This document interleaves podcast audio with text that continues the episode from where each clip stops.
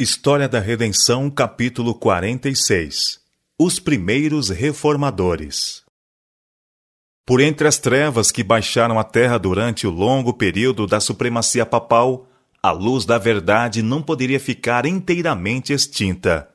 Em cada época, houve testemunhas de Deus, homens que acalentavam fé em Cristo como único mediador entre Deus e o homem que mantinham a Escritura Sagrada como a única regra de vida e santificavam o verdadeiro sábado. Quanto o mundo deve a estes homens, a posteridade jamais saberá. Foram estigmatizados como hereges, impugnados os seus motivos, criticados seu caráter e suprimidos, difamados ou mutilados os seus escritos. No entanto, permaneceram firmes e de século em século mantiveram a fé em sua pureza como sagrado legado às gerações vindouras. Tremenda tem sido a oposição suscitada sobre a Bíblia, desde os tempos em que havia pouquíssimos exemplares em existência. Mas Deus não consentira que sua palavra fosse totalmente destruída. Suas verdades não deviam estar ocultas para sempre. Tão facilmente poderia ele desacorrentar as palavras da vida como abrir portas de prisões e desaferrolhar portais de ferro para pôr em liberdade a seus servos. Nos vários países da Europa, homens eram movidos pelo Espírito de Deus a buscar a verdade como a tesouros escondidos. Providencialmente guiados às Santas Escrituras, estudavam as páginas sagradas com interesse profundo.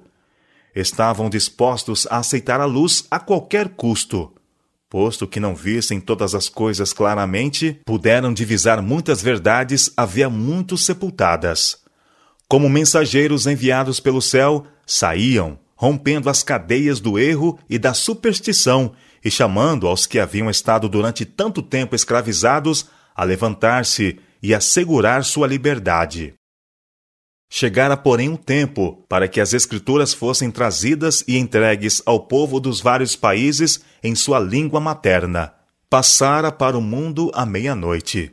As horas de trevas estavam a se escoarem, e em muitas terras apareciam indícios da aurora a despontar. A estrela da manhã da Reforma. No século XIV surgiu na Inglaterra a estrela da manhã da Reforma João Wycliffe foi o arauto da reforma, não somente para a Inglaterra, mas para toda a cristandade. Ele foi o progenitor dos puritanos. Sua aparição foi como um oásis no deserto. O Senhor decidiu confiar o trabalho de reforma a alguém cuja habilidade intelectual daria caráter e dignidade a seus labores. Isso silenciava a voz do desprezo e impedia que os adversários da verdade tentassem lançar o descrédito sobre a causa, ridicularizando a ignorância de seus advogados. Quando Wycliffe completou seu aprendizado nas escolas, lançou-se ao estudo das Escrituras. Nas Escrituras encontrou o que antes havia em vão procurado. Ali viu revelado o plano da redenção e Cristo apresentado como o único advogado do homem viu que Roma abandonara o caminho bíblico por tradições humanas. Entregou-se ao serviço de Cristo e decidiu-se a proclamar as verdades que havia descoberto. O maior trabalho de sua vida foi a tradução das Escrituras para a língua inglesa. Esta foi a primeira tradução inglesa completa. Sendo ainda desconhecida a arte de imprimir, era unicamente por trabalho moroso e fatigante que se podiam multiplicar os exemplares das Escrituras Sagradas.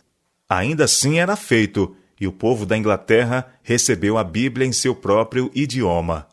Dessa maneira, a luz da palavra de Deus começou a expandir seus raios brilhantes através da escuridão. A divina mão estava a preparar o caminho para a grande reforma. O apelo à razão humana arrancou-os de sua passiva submissão aos dogmas papais. As Escrituras foram recebidas com alegria pela classe elevada a única que na época possuía o conhecimento das letras. Wycliffe então ensinava as distintas doutrinas do protestantismo, salvação pela fé em Cristo e a exclusiva infabilidade das Escrituras. Muitos sacerdotes a ele se uniram em fazer circular a Bíblia e na pregação do Evangelho. Tão grandes foram os efeitos desse trabalho e dos escritos de Wycliffe que a nova fé foi aceita por quase metade do povo da Inglaterra. O reino das trevas estremeceu.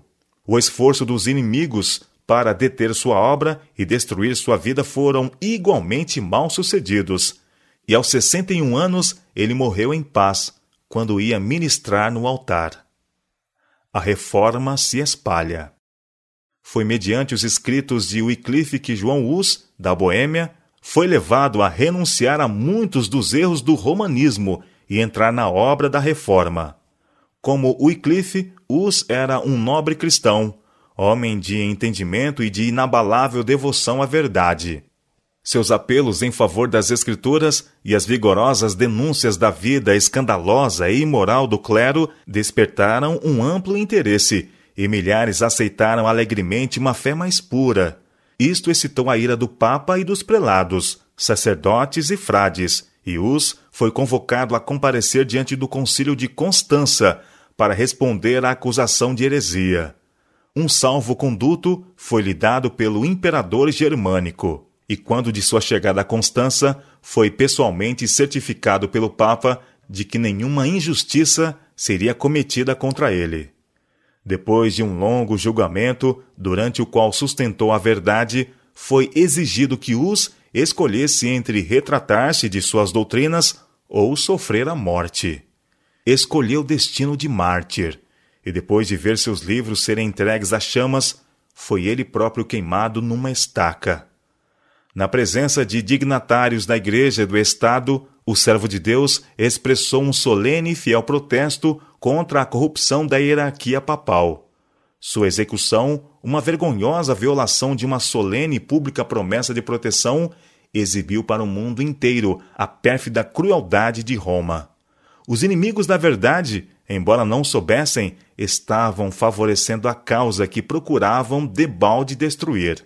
Não obstante a fúria da perseguição, um calmo, devoto, fervoroso e paciente protesto contra a prevalecente corrupção da fé religiosa continuou a ser apresentada após a morte de Wycliffe. Assim como os crentes dos dias apostólicos, muitos sacrificaram livremente suas posses terrenas pela causa de Cristo. Esforços extremos foram realizados para fortalecer e estender o poder do papado. Porém, enquanto os papas clamavam ser representantes de Cristo, suas vidas eram tão corrompidas que desgostavam o povo. Pela ajuda da invenção da imprensa, as Escrituras tiveram maior circulação e muitos foram levados a ver que as doutrinas papais não eram apoiadas pela palavra de Deus. Quando uma testemunha era forçada a fazer tombar a tocha da verdade, Outra estendia sua mão e, com intrépida coragem, erguia-se no alto. A luta que se abria resultou na emancipação não apenas de indivíduos e igrejas, mas de nações. Através do abismo de cem anos, homens estenderam suas mãos para agarrar as mãos dos loulardos no templo de Wycliffe. Com Lutero, começou a reforma na Alemanha. Calvino pregou o evangelho na França Zwinglio, na Suíça. O mundo foi despertado de um sono de séculos, enquanto de terra em terra soavam as mágicas palavras liberdade religiosa.